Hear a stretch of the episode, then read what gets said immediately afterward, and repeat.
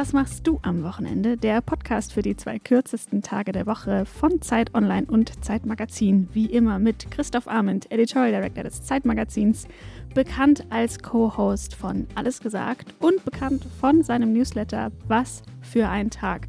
Was für ein Christoph, wie geht's dir? was für eine Ilona. Das ist die Stimme, die ihr gerade gehört habt, der Gastgeberin von Und was machst du am Wochenende? Außerdem bekannt von Twitter und Instagram und von ihrem fantastischen Debütroman. Sie arbeitet an einem zweiten, darf aber nicht darüber reden, um was es geht. Hallo Ilona. Hallo Christoph. Irgendwann komme ich um die Kurve mit. Ich mache hier gerade so bedrohliche Handbewegungen. Wir haben so viele neue, schöne E-Mails bekommen von Hörerinnen und Hörern. Ja. Also schreibt uns an wochenende.zeit.de. Also eine, eine wollte ich kurz äh, vorlesen, weil das also hat mich wirklich gerührt. Es gibt Les Hörerinnen, also zum Beispiel Alissa Eindorf, die, die uns geschrieben hat. Ich meine, so, solche Mails wollen wir immer natürlich haben. Ihr, äh, ich liebe euren Podcast, höre ihn derzeit einfach am liebsten. Ihr seid toll. Also solche qualifizierten mm. Kommentare sind eigentlich Dankeschön. immer die besten. Immer gern gesehen. Aber natürlich hat uns zum Beispiel Felix Kiefer geschrieben, dass er, er praktisch, er lebt praktisch unserem Podcast nach. Er ist, er hat, er hat zum Beispiel die Folge mit David Wagner gehört, dem Schriftsteller und hat sich danach nicht nur seine Bücher gekauft, sondern ähm, hat ihn auch zwei Tage danach im äh, Café Halliflor angetroffen, also, worüber ja David Wagner in unserem Podcast auch geredet hat. Dann ist er, ist er in die Klobar gegangen. Ilona, ah, obwohl, obwohl du ja eigentlich gesagt hast, da soll man nicht hingehen. Er ist genauso beschimpft worden von dem DJ wie du. Ja, selber schuld, sag ich mal. Fand es irgendwie aber unterhaltsam und hat auch das Literaturspiel, was wir erwähnt haben, auch schon mal gespielt. Also, äh, was will man mehr, oder? Von unseren Hörerinnen und Hörern. Sehr gut, immer weiter so. Und wir haben einen ganz besonderen Gast heute, der ähm, kurz bevor wir aufgezeichnet haben, gesagt hat, er hat überlegt, ob er aufs Fahrrad steigt, aber dann doch zu Fuß gegangen ist hier ins Studio. Er ist einer der bekanntesten Schauspieler in Deutschland, hat den Deutschen Filmpreis gewonnen, mehrfach den Bayerischen Filmpreis bekannt geworden ist er schon vor über zwei Jahrzehnten, was man eigentlich gar nicht glauben kann, weil er ist ja eigentlich noch so jung. Mit der Hauptrolle in dem Film Crazy von Benjamin Lebert. Er arbeitet fürs Kino und fürs Fernsehen, aber schon seitdem er ein kleines Kind ist. Und meine beiden deutschen Lieblingsfilme der letzten Jahre, die hat er eben auch maßgeblich geprägt durch die jeweiligen Hauptrollen. Einmal Oh Boy und dann den fantastischen Fabian, die Neuverfilmung aus dem letzten Jahr. Herzlich willkommen, Tom Schilling. Hi. Danke für die Einladung.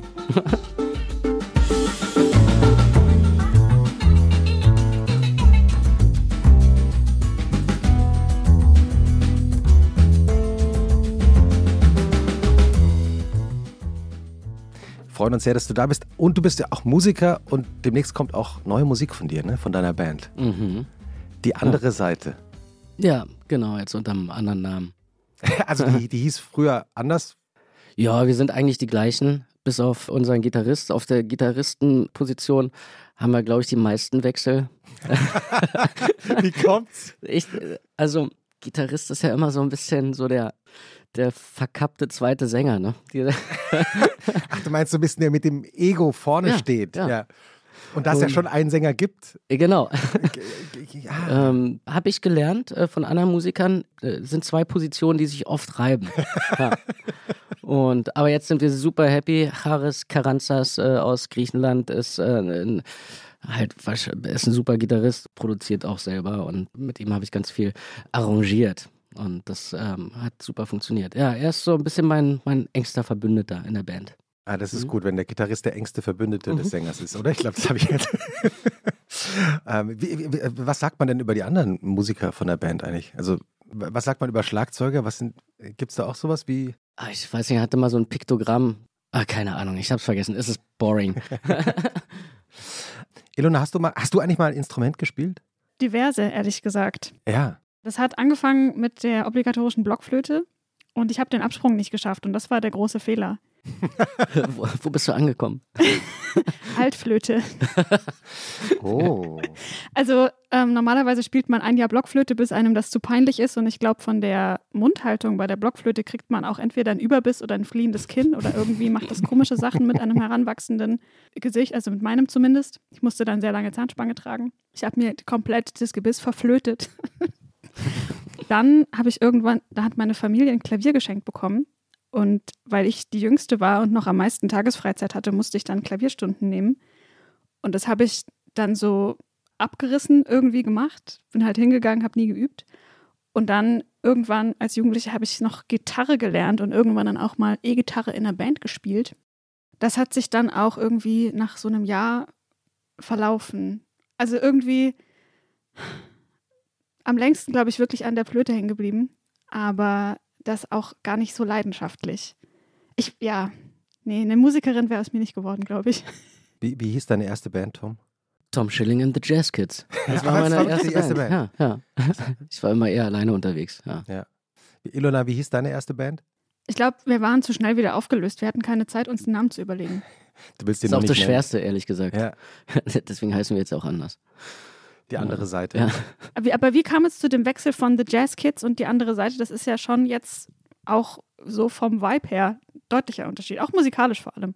Ja, so ja und nein. Also ich bin jetzt so ein bisschen, glaube ich, mehr dort angekommen, dass ich auch mehr Selbstvertrauen habe und äh, die Sachen irgendwie auch besser vorbereitet habe. Eher jetzt so klinge, wie ich schon auf dem ersten Album klingen wollte. Ja? Mhm. Also vom Songwriting ist es eigentlich, ja, hat sich ein bisschen verändert, so ist ein bisschen, ja, weiß ich nicht, hypnotischer und ein bisschen äh, nicht so gefällig vielleicht.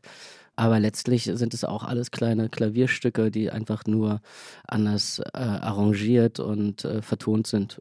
B- Bei dem ersten Namen war das so, dass ich, äh, Kin, Kin, also mir ist nichts Besseres eingefallen. Und dann habe ich die halt bei dem Film Oh Boy kennengelernt. Ja, Also genau. zwei, äh, den Pianisten Chris Colasso und den Schlagzeuger Philipp Schäper. Die haben da den äh, Soundtrack geschrieben und eingespielt und waren halt da noch blutjunge Kids und äh, haben Jazz studiert und deswegen haben wir sie immer die Jazz Kids genannt, als wir uns dann mit ihnen angefreundet haben und dann hieß es immer, ja, ruf mal die Jazz Kids noch an. Ja, na gut.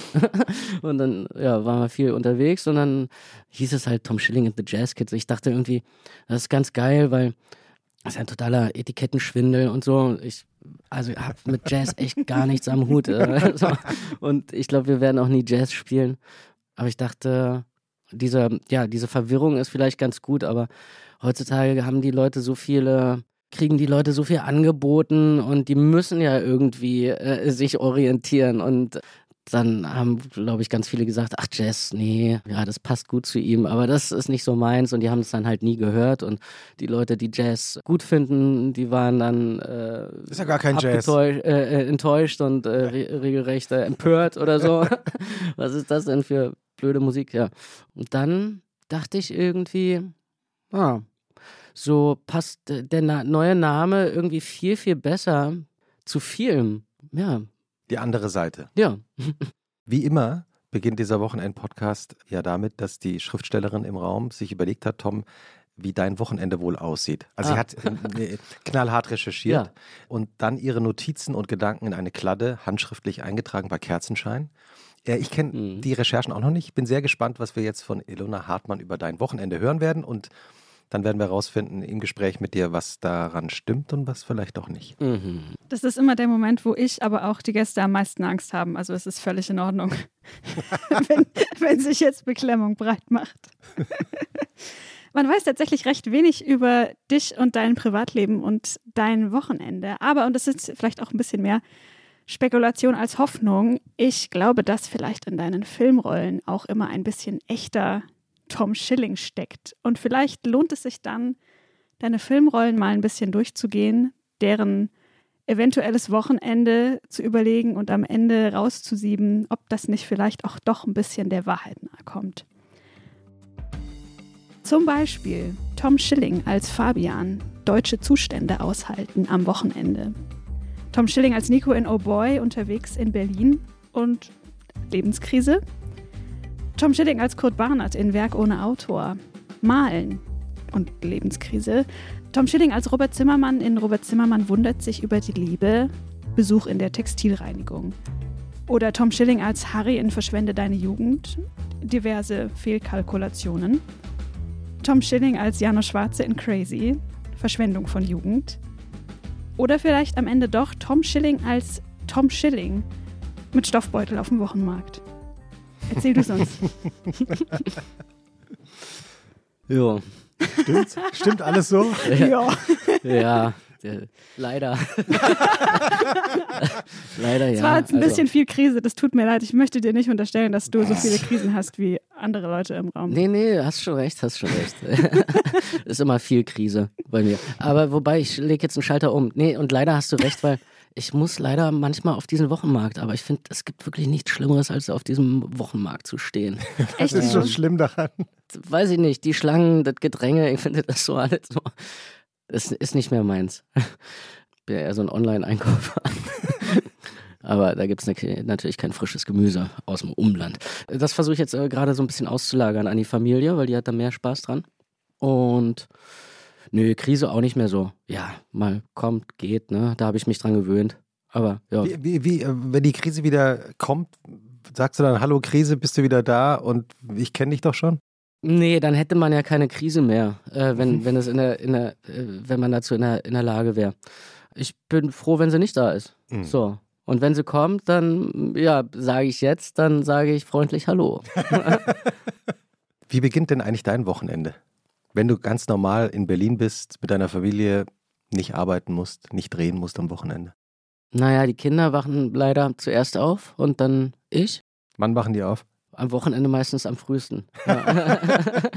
In der Woche kriegt man die nicht raus und, ähm, und am Wochenende ja so um halb acht oder so. Ja. Doch, Das geht Krise. aber eigentlich, ne? Muss man Direkt sagen. Krise. Das heißt, du kriegst so eine Krise, ne? Halb acht. Krieg ich gleich Krise, genau. Nee, aber ich komme eigentlich ganz gut aus dem Bett, muss ich sagen. Meine Frau tut sich ein bisschen schwerer. Dann gehe ich manchmal zum Bäcker, um, um, um ja, frische Brötchen zu holen. Wenn ich das nicht mache, dann ziehe ich sofort mein ähm, Lieblingskleidungsstück fürs Wochenende an. Das ist so ein Onesie aus, aus so, aus so ganz weichem Stoff. Ja. Kennt ihr solche Anzüge? So, das sieht mal aus wie so ein ja, Kuscheltier. Natürlich, ja. Ähm, ja. Und die kann man ganz zumachen. Das ist eine Erfindung aus Schweden oder so, keine bis, Ahnung. bis zum Scheitel, bis über Ja, die Kapuze. ja. Krass. Das ist ja der Hammer. Der geht einmal, also vom Schritt bis nach ganz oben. Das heißt, man, also man kann sich direkt so quasi. einsagen lassen. Ja. Wie so einen leichten Sack. Wo hast du den her? Hat mir meine Frau zum Geburtstag geschenkt. Das, äh, Sie kennt ja. dich gut. Ja, neben dem Klavier, was sie mir mal vor zehn Jahren geschenkt hat, war es auch also eins der schönsten Geschenke. Und ja, dann mache ich Frühstück und dann, dann schälen sich so alle langsam aus dem Bett und dann, ja, hören wir ein bisschen Radio, frühstücken, hängen so ab erstmal. Abhängen heißt dann auf dem Sofa rumliegen oder auf. Ja, ja, jeder so, jeder, jeder so, wo er will. Ähm, Alles in der, in der Küche, Wohnzimmer, so findet das so statt. Ja, lese ich gerne Zeitung und irgendwann muss man dann zum Wochenmarkt oder die anderen gehen. Ja. Was ist das? Also abgesehen davon, dass so viel los ist am Wochenende. Ich meine, man könnte ja auch früh Mhm. zum Wochenmarkt gehen. ja, der beginnt ja erst um, der beginnt erst relativ spät. Erst um 10 oder so Ja. bauen die da auf. Die sind auch, nicht, auch so faul.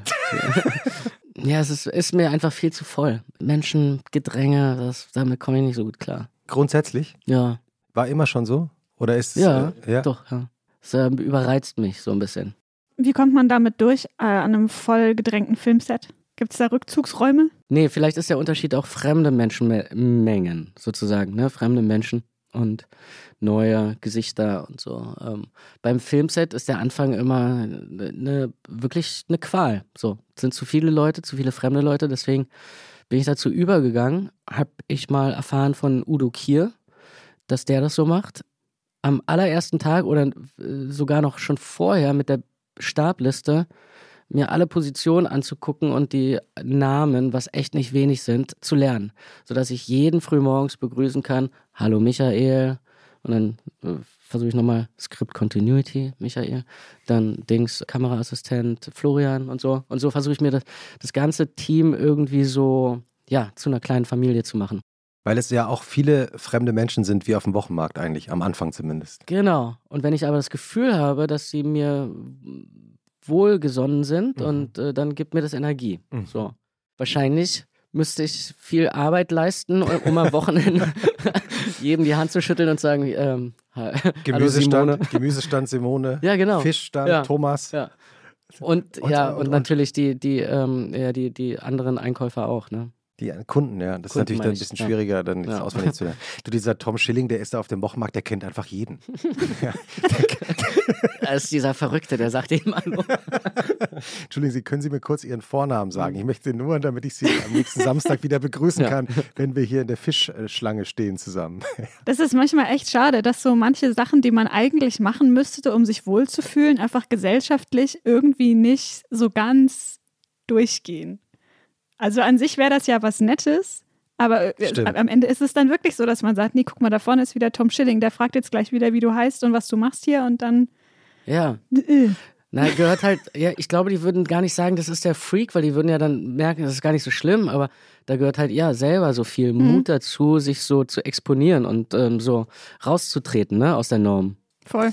Weil, weil du, weil du gerade auf, schon auf das Filmset-Szenario am Anfang gekommen bist. Ich meine, du drehst ja seitdem du wie alt bist? Sechs, sieben fünf, Jahre? Ja. Fünf. Ja. Also, also wirklich dein ganzes denkendes Leben ja. hast, äh, bist hm. du immer wieder auf Filmsets. Hat es auch damit zu tun, dass du immer wieder an diese Orte kommst und gekommen bist über Jahrzehnte, die wo immer wieder ganz viele fremde Menschen auf einen zukommen, dem man sich so zurechtfinden muss? Dass ich da nicht gerne bin, meinst ja, du? Ja, oder dass du zumindest am Anfang dir das erarbeiten musst, so eine Atmosphäre, dass du dass die, die Menschen dir wohlgesonnen sind oder dass du, dass du sie kennst, dass du sie schneller kennenlernst.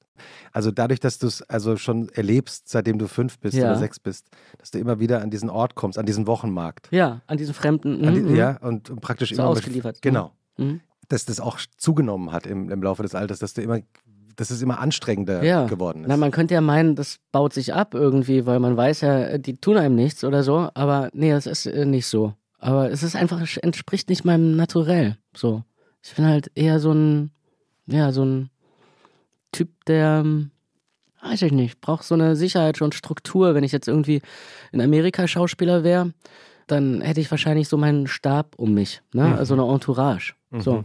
Also eigenen Hairstylisten, Dings und so und die, ja, so eine Familie, so oder die, immer da so, sind, die, die, die, Tennisspieler, die haben ja auch so, reisen ja auch mit so einem, mit so einer Gruppe von Leuten, Physio, Dings, bla bla bla und die sitzen dann in der Box und es ist so eine kleine Familie, die das ganze Jahr zusammen unterwegs ist. Das wäre es, glaube ich, für mich. Man, man, ich, ich verstehe das auch, weil man natürlich immer wieder an diese Situation kommt. Ich habe vor kurzem haben wir eine, war ich bei einer Fotoproduktion fürs Zeitmagazin, haben wir, haben wir Jeremy Irons fotografiert und interviewt und der hatte eben auch seine Make-up-Frau. Mhm dabei, mit der er, wie sich dann rausstellte, seit 30 Jahren ja. zusammenarbeitet. Ja. Und im Grunde genommen war die eben auch da, um da zu sein.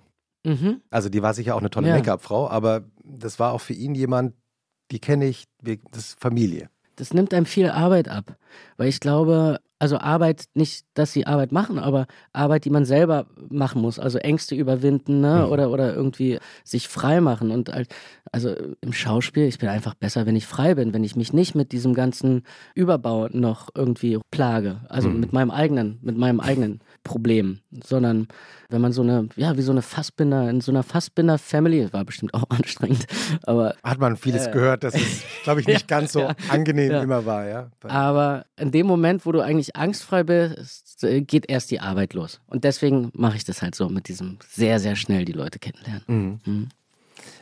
Kannst du dich denn an deine ersten Filmdrehs erinnern, so mit fünf, sechs Jahren?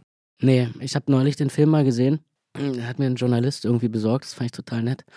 Und äh, der ist echt gut. Der heißt Die Stunde der Wahrheit und es geht um so um einen Mann, der ist, glaube ich, Archäologe, Ar Archäo Archäologe, wie sagt man? Ja, Archäologe. Ja, ja Archäolo Archäologe ist. und genau.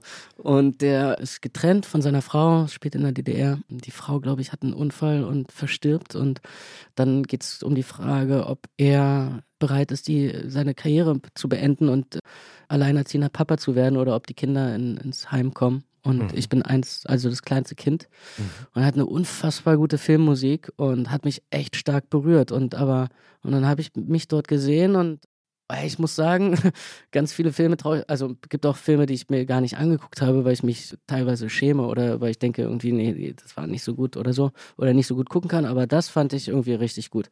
Aber ich habe keine Erinnerung mehr daran, an wer ich da war, wer dieser Junge ist oder wie das gewesen ist. Ich habe dann auch meine Eltern gefragt und so.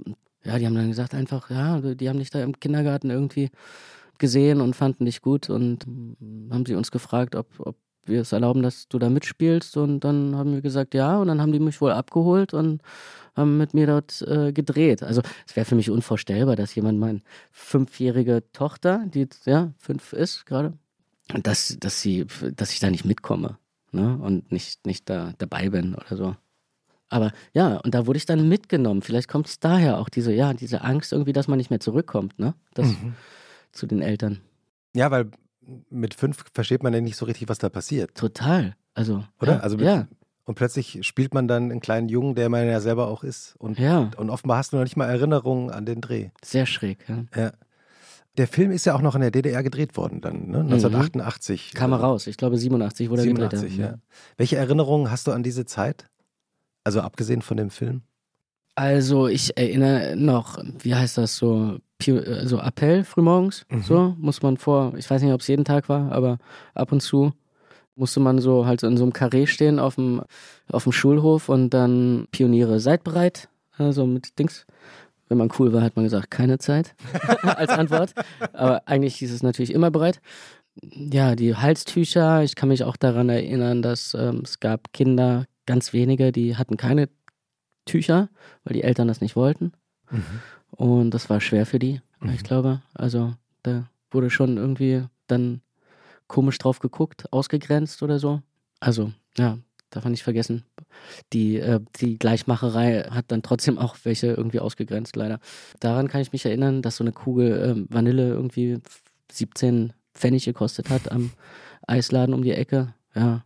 Und daran, dass mein Kindergarten so an der Mauer war. Ne? Also in der Gartenstraße, da ging dann halt die Mauer quer über die Gartenstraße. Und davor war mein Kindergarten. Und es war aber total egal, ob ja. da eine Mauer war oder nicht. Weil man, wenn man, wenn die immer da ist, dann ja, nimmt man, man das als auch in die andere Richtung gehen. So. also man fühlte sich da nicht eingeengt.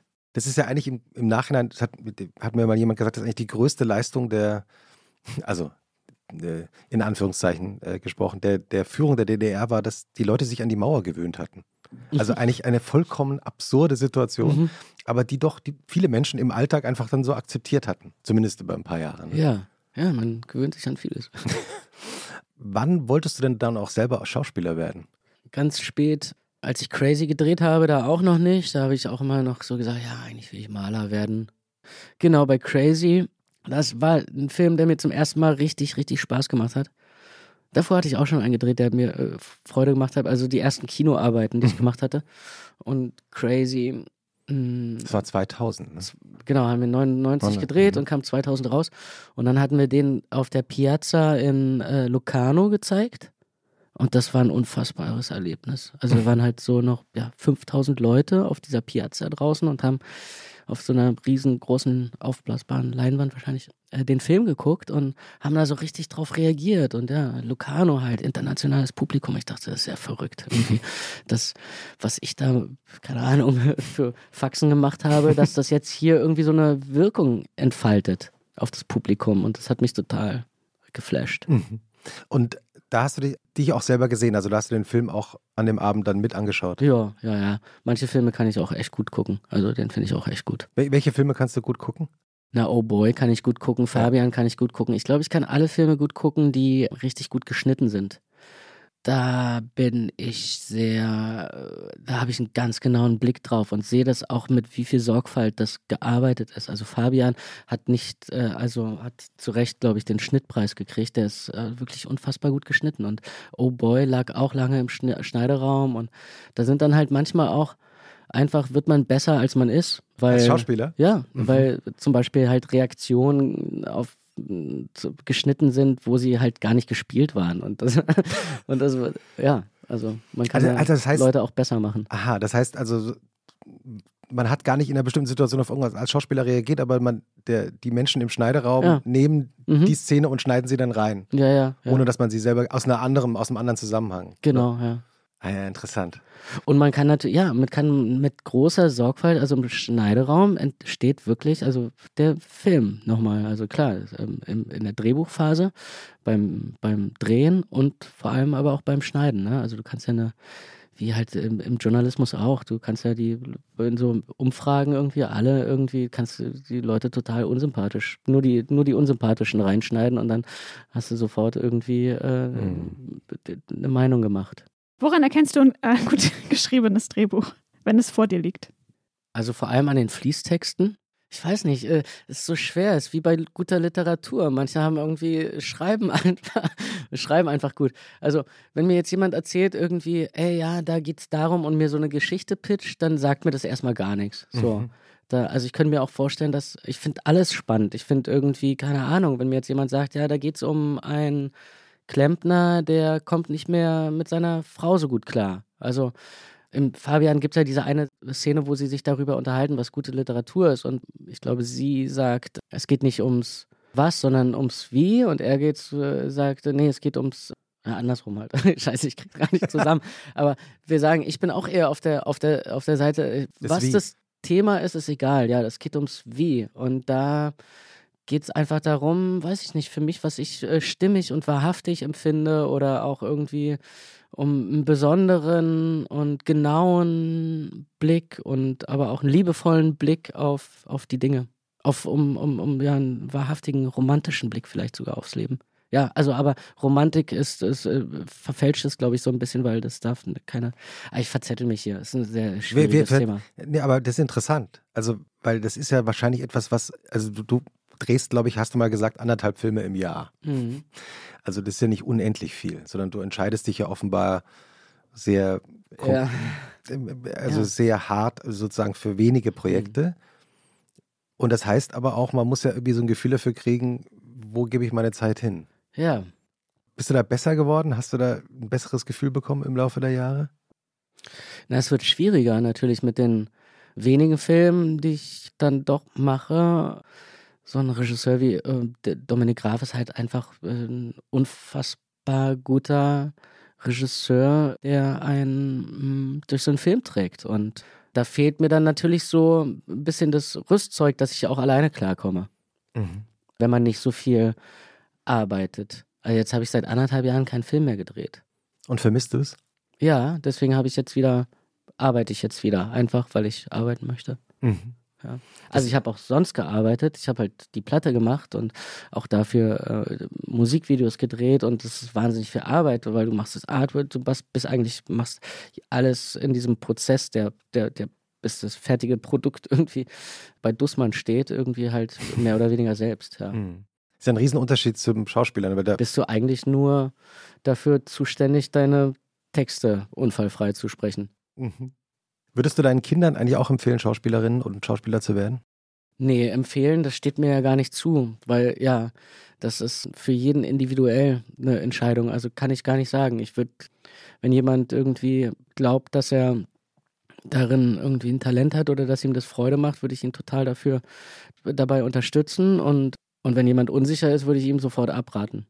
Warst du jemals unsicher? Also nachdem du diesen Moment da in Locarno erlebt hattest? Danach? Das, ja? ja, danach war ich ständig noch unsicher. Mhm. Ja. Aber bis vor zwei Jahren das letzte Mal richtig doll. Ah ja? Ja. Was war vor zwei Jahren? Da hatte ich wirklich eine ernsthafte, wie, wie man so schön sagt, Sinnkrise.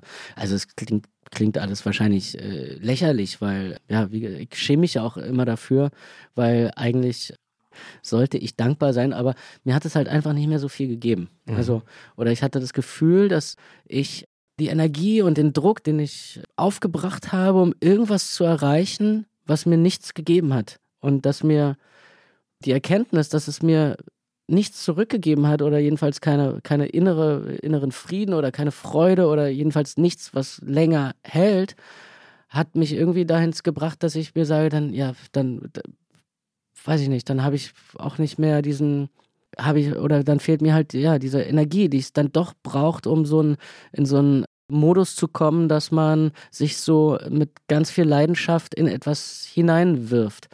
Ja, war, war schwierig. Und was hast du dann gemacht? Naja, ich hatte eine Verpflichtung. Der Fabian, der sollte dann gedreht werden und. Ach, das war noch vor den Dreharbeiten ja, von Fabian. Musste, musste, der, der musste dann gemacht werden.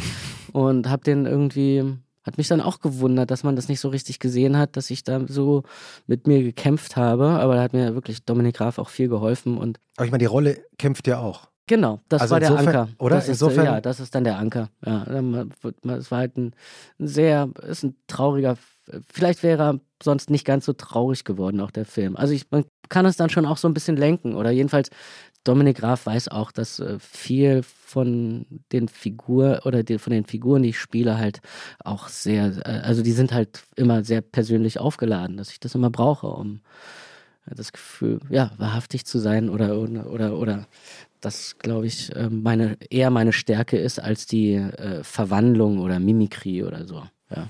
Und das ist ja auch, äh, wenn, wenn, man die Rolle von Fabian nimmt, das hat der Fabian ja auch gemeinsam mit dem, mit dem Boy aus Oh Boy. Ähm, Obwohl es eine ganz andere Figur ist und eine ganz andere Zeit, aber trotzdem gibt es ja da auch eine Seelenverwandtschaft. Ja, genau.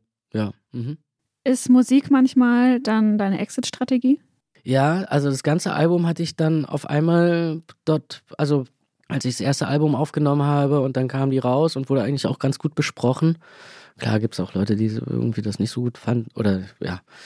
Aber ich, ich mag die Platte immer noch gerne, aber danach dachte ich so, okay, ja, vielleicht war es das jetzt. Vielleicht wollte ich einfach nur ein Album machen und hat dann auch lange nicht mehr über Musik so, also keine neuen Stücke geschrieben. Normalerweise ist ja, wenn man jetzt nur Musiker ist, bringst du eine Platte raus und musst sofort irgendwie die nächste schreiben, weil die Leute ja mit Plattenverkäufen gar nicht mehr von Plattenverkäufen, also die Künstler gar nicht, gar nicht mehr können. leben können. Mhm sondern sie brauchen die Live-Einnahmen und natürlich auch die GEMA und so, weshalb ganz schnell wieder ein neues Album geschrieben werden muss, was schnell rauskommt, damit mhm. man dort damit wieder touren kann und äh, und bei mir war das so, dass ich ewig keine Lieder mehr geschrieben habe und kein, kein, keine Lust. Und als ich diese, ja, so gehadert habe mit der Schauspielerei und es irgendwie so eine, zu so einer kleinen größeren Krise wurde, bei mir ging es dann so plötzlich los. Also ja, wie, ja, wie so eine Exit-Strategie. Und dann habe ich wirklich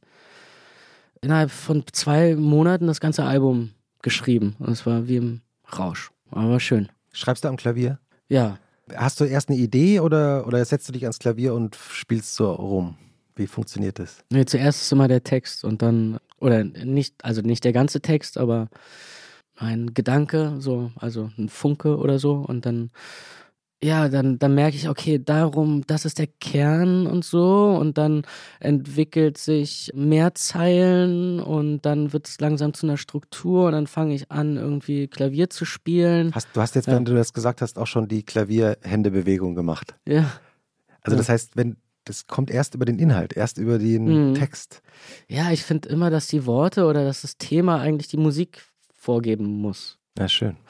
Ist ein bisschen so wie bei Schubert, ne? Also wenn er so, die, was ich so geil finde, irgendwie bei Schubert, die Liederzyklen, ja, dann sind es halt, er vertont die Gedichte. Und was ich an Schubert halt so geil finde, ist, dass er nur das dem Text gibt, was er wirklich braucht. Viele Musiker machen es anders und da ist es eher so, ich zeig mal hier, was ich kann oder so, oder mhm. baue einen geilen Track und dann, naja, machen wir noch einen Text drüber. Mhm. So.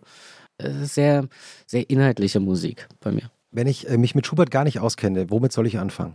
Ja, mit der Winterreise wahrscheinlich. Warum? Weil die das so auf den Punkt prägend, also seine Essenz, würde ich sagen. Also ist meiner Meinung nach der schreibt für mich, aber es ist natürlich auch eine, so eine, ähm, eine, Geschmacksfrage, die allerschönsten Melodien. Also manche würden sagen, das ist Mozart, aber das ist mir ein bisschen zu verspielt, zu verkitscht, zu, ja, mhm. zu viel Barock, so, mhm. so mhm. viel Tamtam. -Tam der Schubert ist einfach so der absolute Sehnsuchtskomponist.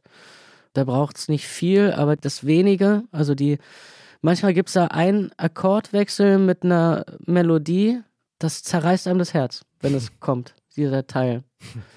Aber so geht es mir im Pop auch. Also die, die schönsten Popstücke, die mich äh, am meisten berühren, sind meistens sehr, sehr einfach. Also was Ain't No Sunshine When, when She's uh, Gone. Also Will Withers. Super ja. einfaches Lied. Oder Working Class Hero von John Lennon. Äh, interessant. Wieso Working Class Hero? Ist es auch textlich etwas, was dich interessiert? Ja, also klar, ist ein ganz toller Text. Über zwei Akkorde nur. Das Bild eines, ja, wie wir durch die Gesellschaft oder wie wir, ja, so rein und äh, pur und un voller Unschuld geboren werden und ja, wo die Reise hingeht. Das ist total traurig. Gibt es eine Playlist von dir?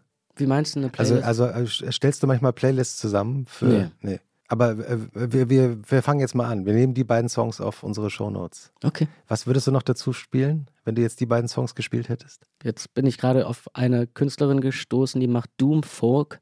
Das finde ich sehr geil.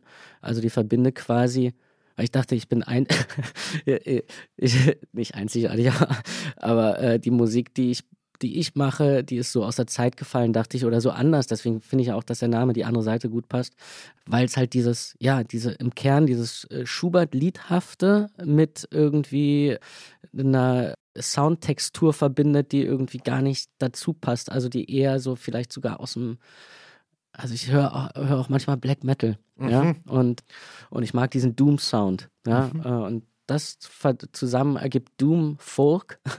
Und da gibt es eine Künstlerin, die heißt Chelsea Wolf. Chelsea Wolf. Ja, die macht tolle Stücke. Ja. Okay, super. Also nehmen wir auch auf unsere Shownotes. Ja. Ilona, hast du auch eine Empfehlung dabei? Ich habe eine Empfehlung dabei. Ja, ich habe jetzt hier so andächtig gelauscht. Ich glaube, meine Stimme ist schon ganz eingerostet. Nee, ich habe einen Podcast gehört. Man darf ja auch, wenn man einen Podcast hat, andere Podcasts empfehlen. Das finde ich sehr kameradschaftlich. Unbedingt sogar. Und zwar vom Bayerischen Rundfunk. Da gibt es eine Reihe, die heißt Wild Wild Web und das ist ein Format, das sozusagen die jüngere digitale Zeitgeschichte nacherzählt. In der ersten Staffel ging es um Kim.com, also Kim Schmitz, der Gründer von Mega Upload, wo wahrscheinlich 99 Prozent der Menschen zum ersten Mal irgendwo Musik runtergeladen haben. Und in der zweiten Staffel, und die ist jetzt seit kurzem draußen, geht es um den Aufstieg und Fall der Pornhub Bubble, also sozusagen die Digitalisierung der Pornoindustrie und damit zusammenhängende Schlüsselfiguren. Und das ist alles sehr spannend, also einfach sehr guter Journalismus, sehr gut nacherzählt, mit sehr vielen O-Tönen und mit Musik der Gruppe Golf, die ich an der Stelle noch empfehlen möchte, die sehr gute, auch eigene Musik machen und eben ab und zu auch dann für so Sachen wie Podcasts den Soundtrack liefern. Und das hat mir großen Spaß gemacht und ich habe echt nochmal viel gelernt und ich finde das mega spannend. Auch jetzt mittlerweile Dingen, die noch gar nicht so lange her sind, bei der Geschichtewerdung zuzugucken. Also irgendwie finde ich das eigentlich ganz, ja, ganz schön, dass man dann doch mittlerweile so uh, alt geworden ist, dass das geht. Das ist interessant bei Podcasts, ne? weil das ist ja eigentlich so ein, so ein Genre, das besonders im Podcast wahnsinnig erfolgreich ist. So jüngere Geschichte, die man selber, an die man sich so ein bisschen noch erinnern kann manchmal und die einem dann nochmal neu erzählt wird. Mhm. ah, so war das. Ja. Jetzt bin ich alt. Ja. Ich habe wieder mal ein Buch dabei, Ilona. Wie findest du das? Das überrascht mich, Christoph. Also ich finde wirklich, da, also jedes Mal aufs Neue denke ich mir, Mensch. Ja, aber diesmal ist es ein Buch zum Trinken. Das heißt, die Schule der Trunkenheit. Oha. Ähm, ist schon, ist schon äh, ein bisschen älter, aber jetzt kommt eine neue Auflage raus. Und ist eigentlich mein allerlieblingsbuch, wenn man sich für Drinks interessiert. Äh, geschrieben von Kerstin Ehmer und Beate Hindermann, die bekannt sind für ihre Bar in Berlin, nämlich die Victoria Bar in der Potsdamer Straße ohnehin einer der besten Orte in Berlin. Die erzählen nicht nur die Geschichte von einzelnen Drinks, sondern auch wie zum Beispiel ich, im Grunde genommen die Annäherung zwischen äh, Westdeutschland und Ostdeutschland äh, angefangen hat, indem äh, Willy Brandt, der damals regierender Bürgermeister von Berlin war, sich mit dem russischen Botschafter getroffen hat. 1965, weil West-Berlin ging es nicht so gut damals, die Versorgung war nicht so gut. Und Willy Brandt hat den alten Trick angewandt, dass er zu Hause noch eine Dose Ölsardinen gegessen hat und sich dann mit dem russischen Botschafter zum Trinken verabredet hat. Und ähm, es gab erst wahnsinnig viel Wodka und dann sind sie auf Cognac umgeschwenkt. Mhm. Und am Ende haben sich Botschafter und Bürgermeister geduzt und die sogenannte Annäherungspolitik hatte angefangen. Und 24 Jahre später, so schreiben sie das, 24 Jahre und viele leere Flaschen später fiel die Mauer. Also man lernt sehr viel über das Leben mit Alkohol und wie der Alkohol so in unserem Leben eine Rolle spielt, spielen kann. Und am Ende sind auch noch die besten Drinks drin. Bist du so ein Typ für geile Drinks, Tom? Absolut. Ja. Und du, Christoph? So, also, wir können auch mal nicht. unseren Gast, also ich meine. Ja, Tom, hast du einen Lieblingsdrink? Nö. Also ich bin eher so, bestell immer das Gleiche. Was bestellst du? Ja, Gin Tonic und äh, Moskau Mule manchmal. Also, ja. Ja, Moskau Mule kommt hier auch vor, interessanterweise.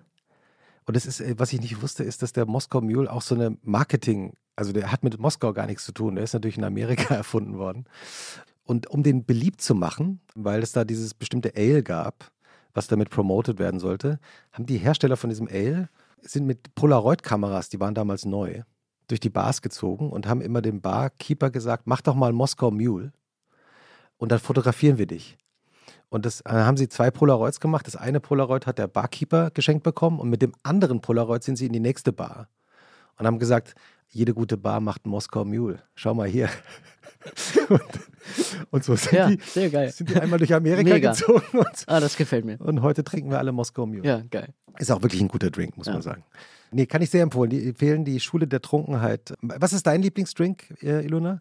Das ist an mir alles total verschwendet. Ich bin so eine Effektsäuferin. Also ich trinke am liebsten Wodka-Soda, weil man davon einfach besoffen wird, aber keinen Kater kriegt. Ja.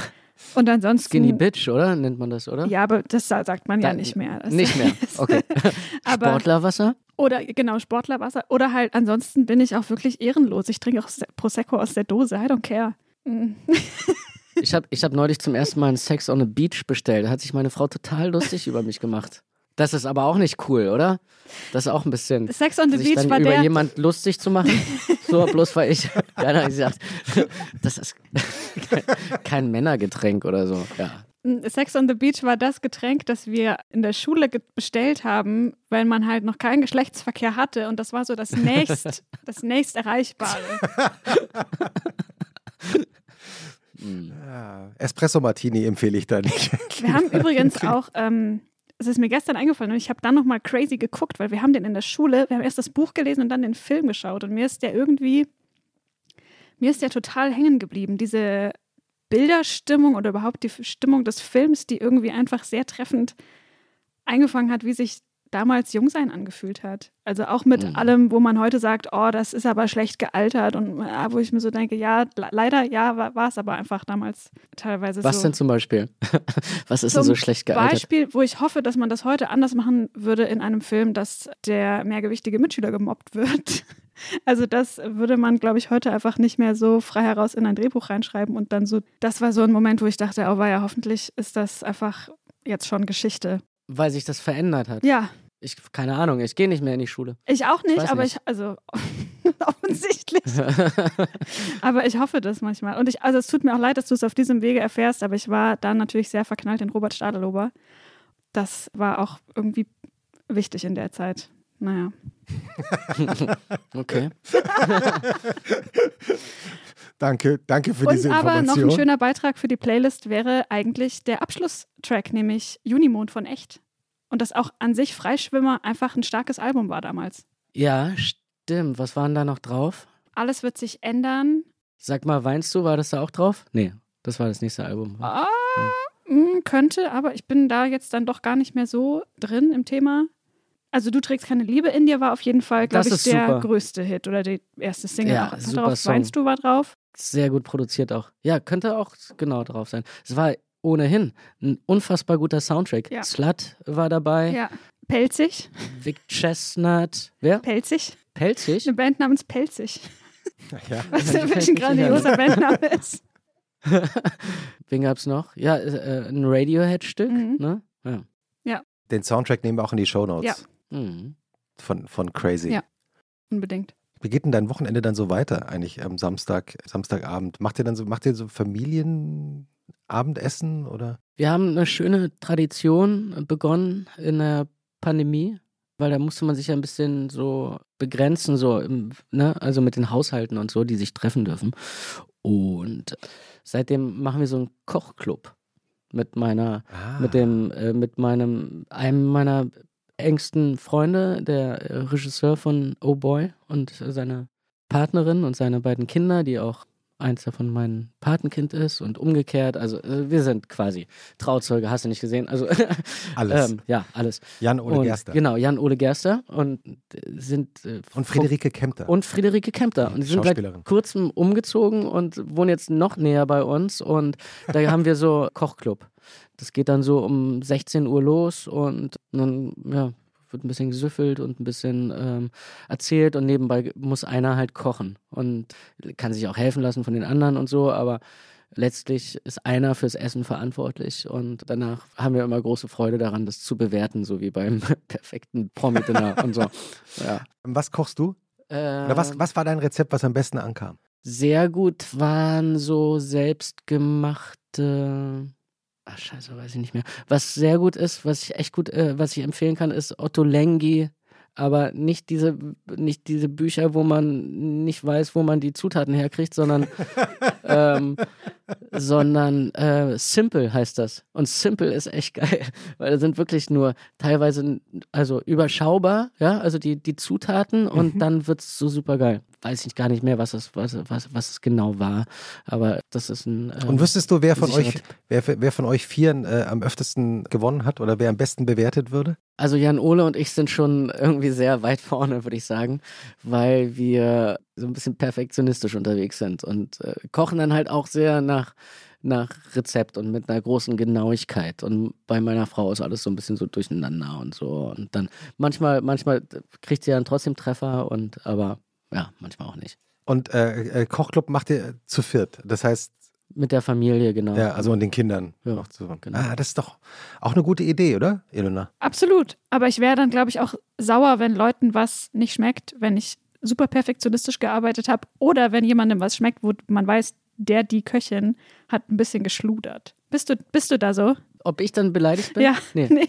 Na, wenn es nicht gelungen ist, weiß ich es ja selber. Ne? Dann, und dann, dann sage ich, dann, ja, ja, dann geht es schon so los. Also. Hast du schon mal, hast du schon mal so richtig verschissen? Nee, den größten Abzug habe ich bekommen, weil ich eine Forelle gemacht habe, wo Frieda gesagt hat, irgendwie, ja, das, das, kann ich doch meinen Kindern nicht geben, ist ja voller Gräten und so. Aber da kann ich dann auch nichts dazu sagen. Also ich meine, sorry, dass sie, dass sie frische Forelle vom Markt. Jetzt habe ich hatte. mich da schon mal am Wochenmarkt hingequält. Ja. Und damit durch diese Menschenmassen. Ja. ja, undankbar. Ja, aber ein Kochclub nehmen wir auch in die Shownotes. Kochclub mit den besten Freunden anfangen. Mhm. Und der Sonntag, wie sieht der bei dir aus? Wachen die Kinder wieder besonders früh auf sonntags oder ist es nur samstags? Mm, nee, die wachen natürlich das ganze Wochenende früh auf. Na gut ist immer natürlich mit Kindern, wenn man was macht, ne, weil sonst also man darf jetzt nicht zu lange rumlungern. Das Beste ist, wenn man echt relativ schnell in den, in den Tag startet und sich da einmal so rausquält, was schwierig ist, weil man denkt, da ist Wochenende. Warum muss ich jetzt hier irgendwie, bin ja nicht auf der Flucht. Aber ähm, am schönsten ist meistens irgendwie was ja zu machen. So, also die, die haben dann alle keinen Bock, aber alle rein ins Auto oder in die Bahn oder so und irgendwie, also zum Beispiel neulich waren wir Gärten der Welt in Marzahn so eine Gartenanlage. War total cool. Das sind diese asiatischen Gärten? Auch, auch genau, ja. ja. Wo's, wo's, Der Welt halt. also ja. ich war da noch nie. Also ja. Gärten aus wirklich aus aller ja, Welt. Ja, so ein bisschen so gefühlt. Also ich äh, hoffe, erzähl, habe ich das jetzt richtig in Erinnerung, aber hat uns auf jeden Fall begeistert. So. Mhm. Seid ihr auch mit dieser Bahn gefahren, mit dieser, da gibt es auch diese Hängebahn? Ja, ja, sind wir auch gefahren. Toll. Ja, irgendwann war nämlich abgeschaltet, weil irgendwo ist, keine Ahnung, in Lichtenberg irgendwie ein Matratzenlager abgebrannt und dann gab es eine Riesenwolke oder so, die da drüber gezogen ist und dann haben sie aus, was weiß ich, aus Sicherheitsdings irgendwie das Ding abgestellt. Die Kinder waren total enttäuscht, weil wir sind extra da hochgelaufen, um mit dieser Bahn zu fahren. Oh und dann, genau. Aber haben wir ausgeharrt und ähm, irgendwann durften wir die Bahn fahren. Genau. Äh, Ilona, wir haben doch immer eine Schlussfrage in unserem Podcast, weil wir schon am Sonntag sind. Ja, die Schlussfrage lautet: Was, lieber Tom, findest du schlimmer? Sonntagabend oder Montagmorgen? Sonntagabend. Das ist dir auch die richtige Antwort. Was, was machst du gegen den Sonntagabend? Blues? Blues. Ja, irgendwie ablenken, irgendwas gucken. Ja. Filme? Oder? Ja, Film, Serie, was man so macht, ne? Was, was äh, hast du da zuletzt geschaut, was du Richtig empfehlen gut. könntest, ja? Ja, äh, wirklich zwei, zwei Serien muss ich empfehlen ein Tipp von Friederike Kempter, die wirklich einen exzellenten Geschmack hat. Das eine ist White Lotus. Ja. Ähm, hat mir sehr, sehr große Freude. Und das andere war ja auch wirklich überraschend gut. Wollte ich zuerst nicht gucken, weil es ja schon einen Film gibt. Hier ähm, Scenes of a Marriage. Ah, okay. Mit Oscar Isaac mhm. und Jessica Chastain. Richtig, richtig gut. Das ist das Remake von dem Ingmar Bergmann ja. Original. Ja. Und da geht es darum, also eine Ehe geht den Bach runter. Ja. Sehr das ist so toll. ja. ja, es ist leider toll. Ja, ne, weil in diesem, ja, in diesem Schmerz liegt ja ganz viel Liebe. Ja. Mhm. Und ich glaube, die haben da bei dem Remake das umgedreht, ne? Also in dem Original verlässt der Mann die Familie mhm. und diesmal ist es Jessica ja. Chastain, ja. mhm. die ihn verlässt. Ja. Ähm, War echt gut. Mhm. Nehmen wir beides in die Shownotes. Tröstet einen über den Sonntagabend, Ilona. Ja, ich verlasse jetzt auch die Familie. Vielen Dank, dass du gekommen bist, Tom. Danke für die Einladung, war sehr nett. Wir nehmen, wir nehmen ja äh, immer dienstags auf. Was machst du jetzt, wenn nach der Aufnahme fährst, fährst gehst du nach Hause? Oder? Jetzt treffe ich, äh, als ob ich meine Welt sich wirklich nur äh, in, diesem, in diesem Kosmos bewegt, aber treffe ich meinen Freund Jan Ole und wir reden über ein Drehbuch und ah, äh, machen Mittagstisch sozusagen. Und dann gehe ich zum Friseur, weil ich muss noch ein Musikvideo drehen für die zweites mhm. Single. Mhm. Und da, ja, brauche ich einen anderen Haarschnitt. Wie, wieso? Wie, was für einen anderen Haarschnitt? Na, jetzt äh, ist nicht so ein guter, äh, der, der, der war jetzt noch vom äh, letzten Video, so, da war einfach angeglichen zu dem, zu dem Stuntman, so, weil es war so ein, so ein Video zum, das Lied vom Ich hieß es und äh, wir hatten so einen Fechtkampf inszeniert mhm. und so und am Ende stellt sich raus, dass ich gegen mich selber kämpfe, deswegen, da hatten wir uns einfach nur so angeglichen und jetzt will ich, dass äh, ist so eine Geschichte von einem Mann, der nachts sich aus dem Haus schleicht, um sich im im Wald zu erschießen. Der soll so ganz, es soll so ein bisschen wie so eine, wie so eine Autowerbung daherkommen. Also so ein bisschen so wie so eine BMW, so slick, so, so eine slicke Welt und so. Und dann fährt er aber immer weiter ins Herz der Finsternis. Also und zu sich selbst und so. Und da, da, da brauche ich so einen, so einen guten, slicken Herren-Haarschnitt. Wie ist denn ein guter, slicker Herren-Haarschnitt? Wie auf diesen Bildern halt so. Ja, weiß ich nicht. Stell dir so eine Autowerbung von BMW vor und wie da der Mann aussieht. So eine leichte Unrasur und so, aber und so die Haare so. Ja, ich weiß nicht, leicht spießig dann doch mhm. und aber und irgendwie gepflegt oder so. Ne? Ich keine Ahnung. Ich weiß auch noch nicht. Ich, ich hoffe, der, der Friseur weiß, wie es geht. Aber das heißt, ihr habt, ähm, weil, du, weil, du, sagst, du triffst Jan Ole Gerster jetzt zum Mittagstisch, ihr wollt was zusammen drehen, wollt was zusammen machen oder, oder ist das noch so? Ja, wir wollen immer zusammen und finden aber nicht. Also er ist ja, er ist also ja auch er ist der Regisseur von Oh Boy, ja? Genau, er ist ja. der äh, Regisseur von Oh Boy und hat auch danach seinen zweiten Film gemacht, in dem ich auch mitgespielt habe. Der hieß heißt Lara. Ja.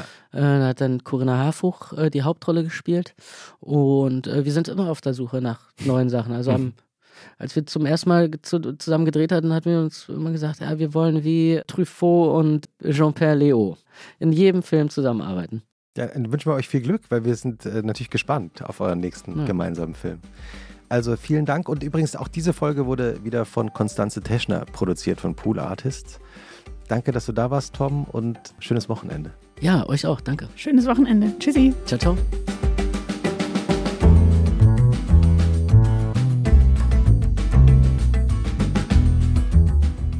Und was machst du am Wochenende? Ist ein Podcast von Zeit Online, produziert von Pool Artists.